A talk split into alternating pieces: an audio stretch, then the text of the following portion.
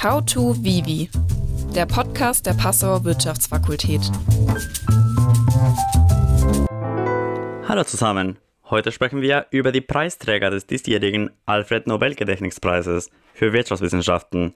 Traditionell werden die Nobelpreise am 10. Dezember, dem Todestag von Alfred Nobel, verliehen. Der Wirtschaftsnobelpreis 2021 ging dabei an David Card von der University of California in Berkeley, Joshua Angrist vom MIT in Cambridge und Guido Imbens von der Stanford University. Um diese drei geht es heute. Ich selbst heiße Edwin Mejia und studiere International Economics and Business an der Universität Passau und mein Gesprächspartner ist Stefan Bauernschuster, der den Lehrstuhl für Public Economics innehat. Hallo. Professor Bauernschuster, wo waren Sie um die war das, als Sie vom Nobelpreis für Angrist, Card und Imbens erfahren haben? Ich habe die Verkündung live an meinem Schreibtisch verfolgt und mich unglaublich gefreut. Für einen Fußballfan ist es ungefähr so, wie wenn die eigene Mannschaft die Champions League gewinnt. Gleichzeitig habe ich auch ein bisschen Genugtuung empfunden. Ähm, der Hintergrund ist der, dass ich vom Beginn meines Doktorandenstudiums an mich voll und ganz auf diese empirischen Methoden konzentriert habe, die im Zentrum der Arbeit der diesjährigen Nobelpreisträger stehen. Mich hat die Klarheit dieser Methoden einfach von Anfang an fasziniert und ich war überzeugt äh, von der hohen Relevanz dieser Methoden, wenn wir interessiert sind an gesellschaftspolitischen, wirtschaftspolitischen Fragestellungen. Ähm, diese Methoden scheinen aber auf den ersten Blick äh, gar nicht so schwer, eigentlich fast trivial, einfach. Ähm, und deshalb war es so, dass viele das anfangs ein bisschen belächelt haben. Die dachten nämlich, je komplizierter und vielschichtiger ein ökonometrisches Modell aussieht, desto besser muss es ja sein. Mit der Zeit hat sich die Ansicht aber gewaltig verändert. Und dass die Pioniere dieser vermeintlich einfachen Methoden jetzt mit dem Nobelpreis ausgezeichnet werden, ist natürlich großartig. Sind Sie einem der Nobelpreisträger schon persönlich begegnet und wenn ja, wo? Ja, ich habe tatsächlich alle drei auf verschiedenen wissenschaftlichen Konferenzen gesehen. Bei Josh Angrist habe ich 2009 sogar einen einwöchigen Doktorandenkurs im portugiesischen Prager besucht. Ich war damals schon ein Riesenfan von ihm ähm, und habe mir deshalb sein Lehrbuch Mostly Harmless Econometrics signieren lassen. Für mich ist dieses Buch immer, ich nenne es immer die Bibel. Ja, ich kenne die Bibel auf jeden Fall. Und wie war Josh Angrist so? Er war persönlich wirklich super nett äh, zu uns Nachwuchsforschern und Nachwuchsforscherinnen. Er war total zugänglich, offen für, für alle Fragen. Äh, gleichzeitig war er aber auch wirklich sehr klar und sehr deutlich, wenn er eine bestimmte Forschungsfrage nicht interessant fand oder einen bestimmten Forschungsansatz äh, einfach schlecht fand. Ich kann mich auch erinnern, dass er uns viel über die Berge erzählt hat und von seiner Passion, dem Mountainbiken. Ähm, und was auch lustig war, nach äh, so einem super anstrengenden Tag, wo uns wirklich die Köpfe geraucht haben vor lauter Formeln, haben wir uns alle zusammengetan und sind in die nächste Kneipe gegangen und haben da äh, bei ein oder mehreren Bier uns den Tag nochmal durch den Kopf gehen lassen. Da war Joshua Ingress nicht dabei. Ähm, das ist eben der Unterschied zwischen uns Normalos und Nobelpreisträger. Joshua Ingress ging nämlich wieder zurück auf sein Zimmer an den Schreibtisch und hat weitergearbeitet. Krass, so richtiger Workaholic. Auf Twitter habe ich gesehen, dass Sie schon vor diesem Jahr exakt auf Angrist, Card und Imbens als Nobelpreisträger gewettet haben. Warum waren Sie sich da so sicher? Da war ich mir tatsächlich sehr sicher, dass Sie irgendwann den Nobelpreis bekommen ähm, und deshalb habe ich seit Jahren schon drauf gewettet. Äh, die drei haben einfach in den vergangenen 30 Jahren die komplette empirische Ökonomik, äh, ich würde sogar sagen die kompletten empirischen Sozialwissenschaften als Ganzes revolutioniert alle empirisch arbeitenden WissenschaftlerInnen in unserem Fach müssen sich heute mit deren Methoden auseinandersetzen. Daran kommt man einfach überhaupt nicht mehr vorbei. Und dass die drei einmal den Nobelpreis erhalten, wie gesagt, das war nicht wirklich ein Geheimtipp, äh, das war eher eine Frage der Zeit. Und was ist das große Thema, mit dem Sie sich beschäftigt haben und in welchen Bereichen ist es besonders wichtig? Die drei haben empirische Methoden entwickelt und angewendet, mit denen man Ursache-Wirkungsbeziehungen mit Beobachtungsdaten nachweisen kann. Es geht dabei darum, zwischen naiven Korrelationen, also Scheinzusammenhängen, und echten kausalen Zusammenhängen zu unterscheiden. Und das ist einfach ein unglaublich wichtiger Beitrag für die Sozialwissenschaften als Ganzes. Denn die Welt ist ja voller gesellschaftspolitischer Ursache-Wirkungsfragen. Zum Beispiel, welchen Effekt haben kleine Klassen auf den Lernerfolg von Schülern? Oder ähm, welchen Effekt hat der Mindestlohn auf Löhne und Beschäftigung? Welchen Effekt hat der Ausbau von Kita-Plätzen auf die Geburtenzahlen und auf das Wohlergehen von Kindern? Welchen Effekt hat Zuwanderung auf die Beschäftigung und auf die Löhne von Einheimischen?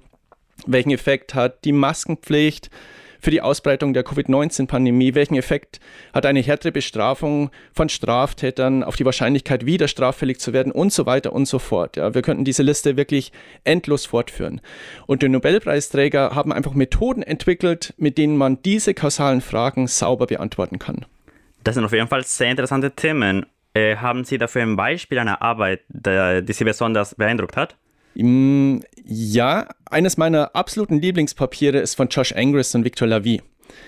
Dabei geht es um den Effekt von Klassengrößen auf Schülerleistungen in Israel. Und äh, zum Hintergrund, Daten zeigen typischerweise, dass SchülerInnen in großen Klassen bessere Leistungen haben als SchülerInnen in kleinen Klassen. Es ist aber Unsinn, aus dieser Korrelation zu schließen, dass große Klassen zu besseren Leistungen führen. Warum ist es so? Naja, Kinder in kleinen Klassen unterscheiden sich von vornherein systematisch von Kindern in großen Klassen. Zum Beispiel, wenn SchulleiterInnen schlechtere SchülerInnen absichtlich in kleine Klassen setzen, weil man sich dadurch Vorteile für die SchülerInnen erwartet. Und genau deshalb sind SchülerInnen in kleinen Klassen schlechter. Nicht etwa, weil kleine Klassen selbst zu schlechteren Schülerleistungen kausal führen. Okay, wenn das aber so kompliziert ist, wie messen wir dann den echten kausalen Effekt von kleinen Klassen, wenn wir kein Experiment durchführen können? Was Angrist und Lavie ausnutzen, ist die Tatsache, dass es in Israel eine Regel gibt, die auf einen Gelehrten des 12. Jahrhunderts zurückgeht, nämlich auf Maimonides. Und diese Regel besagt, dass ab einer bestimmten Anzahl an Einschreibungen an einer Schule Klassen geteilt werden müssen. Die Klassengröße an einer Schule, Schule steigt also zunächst mit der Zahl der eingeschriebenen SchülerInnen, bricht an einem Schwellenwert substanziell ein, bevor sie dann wieder mit der Anzahl der SchülerInnen steigt. Genau wie beim Zickzackmuster also. Sind beisp beispielsweise 120 Kinder in einer Jahrgangsstufe an einer Schule eingeschrieben, dann dürfen drei Klassen gebildet werden. Bei 121 Kindern, also nur ein Kind mehr, erlaubt Maimonides Regel vier Klassen. Ja, und dadurch bricht die durchschnittliche Klassengröße an diesem Grenzwert von 120 einfach plötzlich von 40 auf 30 ein. Okay, und warum hilft diese Regel jetzt tatsächlich, den ursächlichen Effekt von Klassengröße herauszubekommen? Angrist und Lavie argumentieren, dass Maimonides Regel an den Grenzwerten einem Experiment gleicht. Fangen wir mal an. Klar ist, dass SchülerInnen in Schulen mit 20 Einschreibungen ganz anders sind als SchülerInnen in Schulen mit 200 Einschreibungen in einer Jahrgangsstufe. Hier würde man im Endeffekt kleine Landschulen vergleichen, etwa mit großen Schulen in urbanen Problembezirken. Und das ist natürlich ein Äpfel-Birnen-Vergleich. Aber ob man jetzt an einer Schule mit 120 Einschreibungen oder mit 121 Einschreibungen ist, das gleicht tatsächlich einem Münzwurf. Man landet quasi zufällig in der einen oder in der anderen Gruppe, ohne dass man selbst etwas machen kann. SchülerInnen in Schulen mit 120 Einschreibungen sollten also nicht a priori unterschiedlich sein von SchülerInnen in Schulen mit 121 Einschreibungen. Angrist und Lavie vergleichen dann stark vereinfacht erklärt SchülerInnen an Schulen, bei denen 120 Kinder in einer Jahrgangsstufe eingeschrieben sind und die deshalb also in großen Klassen landen, mit SchülerInnen an Schulen, in denen 121 Kinder in einer Jahrgangsstufe eingeschrieben sind und die deshalb aufgrund von Maimonides Regel in kleinen Klassen landen. Mit diesem quasi experimentellen Kniff können Sie nachweisen, dass kleinere Klassen tatsächlich zu besseren Schülerleistungen führen. Und das ist ein Ergebnis, das man mit den herkömmlichen Methoden nicht nachweisen konnte. Was ist nun so besonders an diesen Methoden, dass sie mit dem Nobelpreis ausgezeichnet wurden? Ja, die grundsätzliche Schwierigkeit in den Sozialwissenschaften ist, dass wir nicht wie Naturwissenschaftler Experimente im Labor machen können. Zumindest nicht für alle möglichen Fragestellungen, die uns interessieren. Könnten wir das, dann wäre das natürlich super. Ja? Wir teilen Menschen einfach zufällig in Behandlungs- und Kontrollgruppe auf. Alles andere bleibt konstant, aber wir geben der Behandlungsgruppe eben eine bestimmte Politikmaßnahme zum Beispiel und der Kontrollgruppe nichts. Und dann vergleichen wir danach das Ergebnis der Behandlungs- und das der Kontrollgruppe und wir haben den kausalen Effekt der Politikmaßnahme. Ja, super einfach. Das Problem ist aber, dass sowas leider aus diversen Gründen in den Sozialwissenschaften meist nicht möglich ist. Bei uns ist es eher so, dass wir typischerweise Unmengen von Daten vor uns liegen haben, die nicht aus Experimenten stammen. Ähm, die entstehen aus super komplexen Abhängigkeiten diverser Variablen und die Frage ist dann, was können wir in diesem Wust von Daten was können wir da eigentlich identifizieren? Wie können wir in diesem Wust von Daten klare Ursache-Wirkungszusammenhänge herausarbeiten? Vor 35 Jahren glaubten die einen, ähm, wir Ökonominnen wären dazu verdammt, wie Astrologinnen Daten grob zu beobachten, aber nie tatsächlich hart zu analysieren, wie etwa eine Politikmaßnahme eine bestimmte Ergebnisvariable ursächlich beeinflusst. Andere dachten wiederum, wir müssen nur noch viel komplexere Modelle bauen und dann können wir viel erklären. Das war aber ein fataler Trugschluss, wie sich herausstellte. Häufig war es nämlich so, dass minimale Veränderungen in diesen komplexen empirischen Modellen plötzlich ganz andere Ergebnisse liefern. Große positive Effekte wurden plötzlich zu großen negativen Effekten und andersherum. Die empirische Sozialwissenschaft hatte deshalb ein massives Glaubwürdigkeitsproblem. Und jetzt kommen sozusagen Card, Angres und Imbens. Genau, die drei leiteten die sogenannte Glaubwürdigkeitsrevolution der empirischen Ökonomik ein. Ihre Idee war, dass wir zwar zu vielen re relevanten Fragen keine Experimente machen können, dass wir aber manchmal in der Welt Situationen vorfinden, die fast aussehen wie ein Experiment, obwohl sie nie als Experiment gedacht waren. Und auf diese sogenannten natürlichen Experimente sollten wir uns konzentrieren und sie ganz gezielt mit spezifischen quasi experimentellen Methoden ausnutzen, um tatsächlich Ursache-Wirkungszusammenhänge im Beobachtungsdaten nachzuweisen. Und warum Glaubwürdigkeitsrevolution der empirischen Forschung? Ja, warum Glaubwürdigkeitsrevolution? Ähm, mit Hilfe von sauberen natürlichen Experimenten lassen sich die Effekte, die man untersuchen möchte, oft bereits relativ einfach mit ganz, ganz trivialen Grafiken nachweisen. Und diese Effekte erweisen sich dann auch in ökonometrischen Modellen als außergewöhnlich robust. Das liegt an diesem experimentellen Charakter. Die Annahmen hinter diesen quasi experimentellen Methoden sind typischerweise klar offengelegt, sie sind gut verständlich, sie sind nachvollziehbar. Und diese Transparenz macht diese neue Art der empirischen Forschung zuverlässig und glaubwürdig. Das hatte unter anderem zur Folge, dass die empirische Evaluation von Politikmaßnahmen, die empirische Überprüfung von Theorien, die Empirie als Ganzes einen unglaublichen Schub erhält. Heute ist ein Großteil der Arbeiten in der ökonomischen Forschung tatsächlich empirisch. Das ist ein bemerkenswerter Unterschied zur eher theorielastigen ökonomischen Forschung von vor 35 bis 40 Jahren. Und welchen Einfluss haben die Nobelpreisträger auf die junge Generation von Ökonominnen? einen sehr großen. Ich denke, es ist mit eine Folge der Glaubwürdigkeitsrevolution, dass junge Ökonomen typischerweise nicht mehr wie früher bestimmten theoretischen Denkschulen angehören, sondern ganz unvoreingenommen und pragmatisch an die Sache herangehen. Der Stellenwert der Empirie wurde einfach massiv aufgewertet. Wenn empirische Ergebnisse zeigen, dass eine Theorie falsch ist, dann hat man heute eher wenig Probleme damit, alte Ansichten zu verwerfen und neue Theorien zu entwickeln während man früher eher an der Glaubwürdigkeit der Empirie zweifelte. Sehr viele junge Ökonominnen arbeiten heute empirisch und da gehören quasi experimentelle Methoden zum Standardwerkzeugkasten.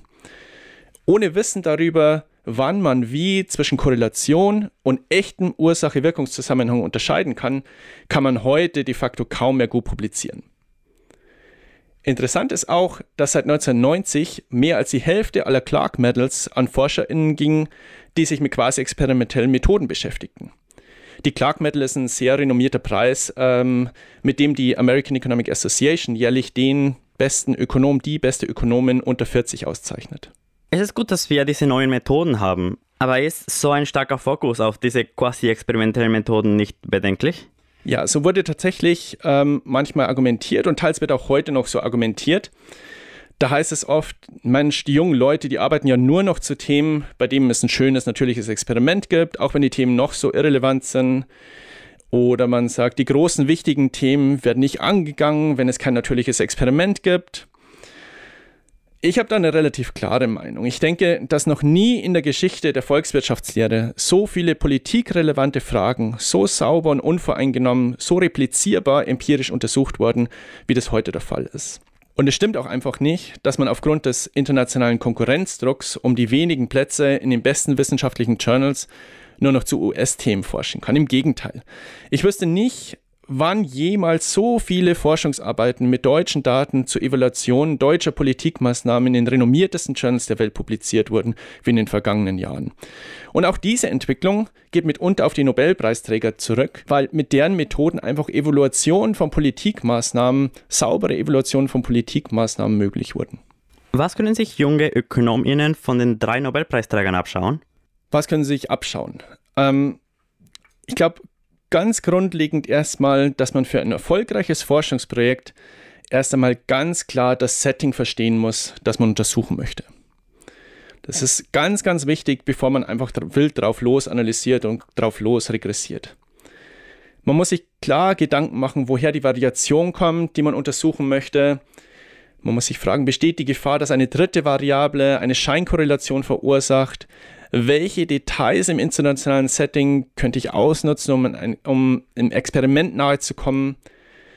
Mit welcher Methode und unter welchen Annahmen könnte ich dann einen Ursache-Wirkungszusammenhang zeigen? Wie problematisch sind die Annahmen? Wie kann ich diese Annahmen empirisch überprüfen?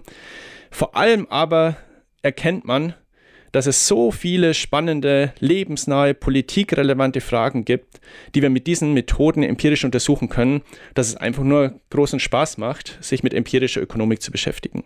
Stichwort politikrelevant. Liefern uns die ÖkonomInnen, die mit diesen Methoden arbeiten, auch Erkenntnisse zu derzeit diskutierten Maßnahmen, zum Beispiel zur Frage Mindestlohn, ja oder nein? Wenn Sie vor 30 Jahren eine Ökonomin oder einen Ökonomen gefragt hätten, ob der Mindestlohn zur Arbeitslosigkeit führt, dann hätten fast alle gesagt, ja klar. Die einfache theoretische Begründung, auf dem Markt spiegeln Löhne die Produktivität von ArbeitnehmerInnen wieder.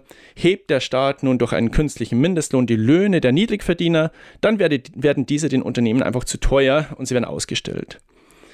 Einer der Nobelpreisträger, David Card, hat zusammen mit Alan Krüger 1994 eine Studie veröffentlicht, die quasi über Nacht diese alte theoretische Gewissheit unter ÖkonomInnen in Frage stellte.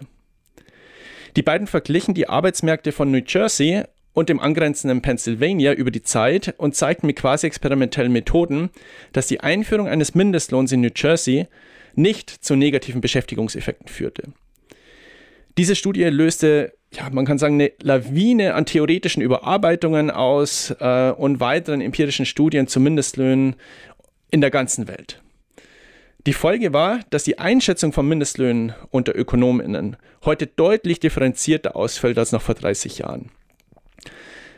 Friktionen auf Arbeitsmärkten können beispielsweise dazu führen, dass Löhne unter Produktivität bezahlt werden und in diesem Fall können moderate Mindestlöhne die Löhne heben, ohne gleich zur Arbeitslosigkeit zu führen.